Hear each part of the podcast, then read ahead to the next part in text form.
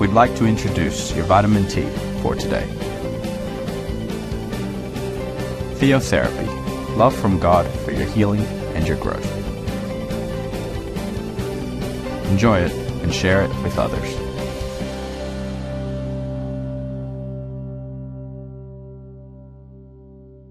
Hi, family.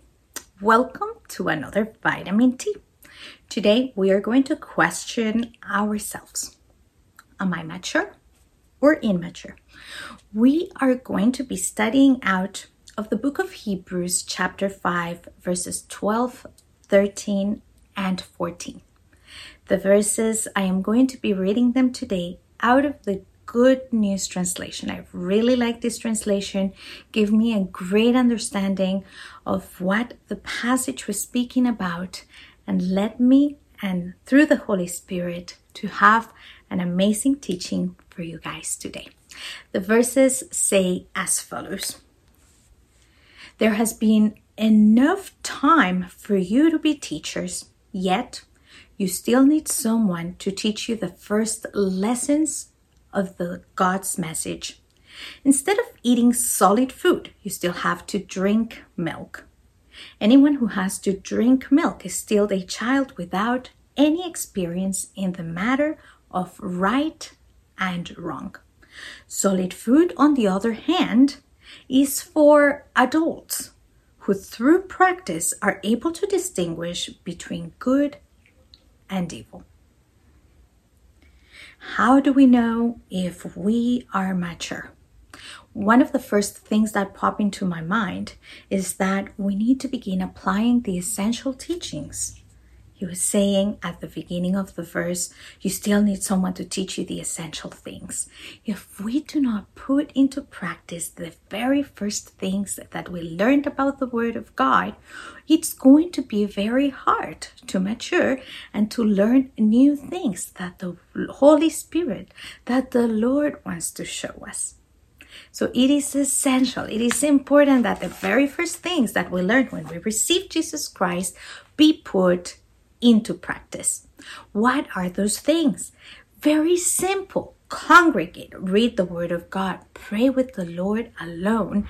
Other things as well, according to how is your lifestyle. Leave the things that no longer are good in front of the Lord, even if it's not good or right in front of your eyes. We need to begin applying what we learn from the Word of God. Therefore, we need to leave many traditions, many teachings that we were carrying, and many beliefs that we had from our previous life. It is necessary that we, as it says in the book of Romans, we renew our understanding. We renew our mind to that of the mind of the Holy Spirit. Grow can only be achieved through the Holy Spirit. But how do we distinguish, as the writer of the book of Hebrews was saying, that we need to distinguish between good and evil? Sometimes it seems that even the greatest of scholars can fall on this one thing. Sometimes I'm in shock when I look at people arguing about the Word of God on essential things that we have already learned about the Word of God.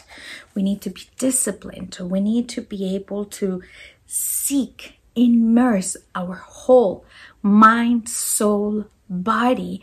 Give your conscience, the thoughts, feelings to the Holy Spirit that He Himself can be the one that teaches you at all moments what is right and what is wrong. It is necessary that we do so, family. It is supernatural. One class is not going to be able to exchange five minutes of prayer. Because what the Holy Spirit can do within you does not compare to what the world can teach you. It is far greater, it goes far beyond, far deeper, and those are the things that we will be able to apply and teach us to grow and to mature. If you grow and mature, you're going to see the results. The first few things that you are going to see is that you will no longer have fear. You will be able to trust in the Lord.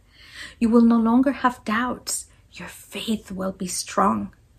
But what about other things that we see on our day to day, like what I was uh, mentioning? You will stop having essential teaching discussions that lead to nothing, and you will lead others to the truth. Jesus is our Lord. It can only be done through the Holy Spirit.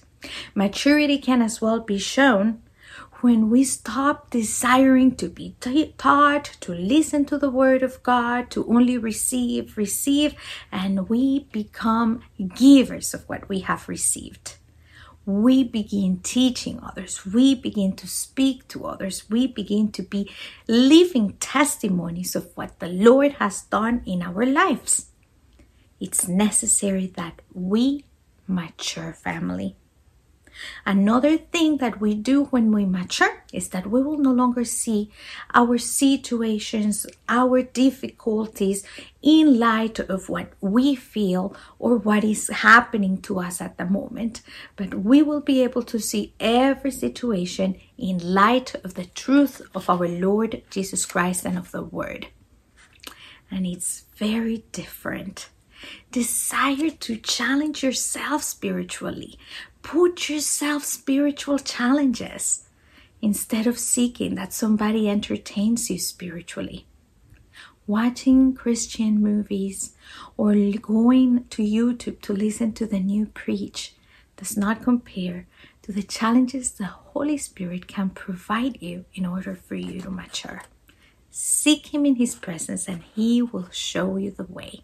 He will be able to use you for His glory and will be very filling for you. Let's pray, family, and let's ask the Lord to help us mature, to help us be disciplined, and to put into practice every day the little things that we leave that we need in order to grow. Remember, we read a book last year that spoke about spiritual maturity the book of the Holy Spirit and His family church. Search for it, reread it, because we will not be able to conquer the world if we still, as Christians, live immaturely. Let's pray, family. Thank you, Father, for teaching us today that there is no magic formula to mature. We need to go into your presence and pray have a communion with you. We need to read the Word of God. We need to be disciplined at rejecting, Lord, and letting go of those things that no longer profit us. But as well, you want us to be able to put into practice each and every one of the things that we have learned. Teach us to do so, Holy Spirit of God. Lead us every day. Today we praise you and we glorify you in Jesus Christ our Lord. Amen. Thank you for accompanying me one more time. God bless you. See you in another time. Thank you for being with us. Remember that in your church family, Este Camino, we're here to serve you.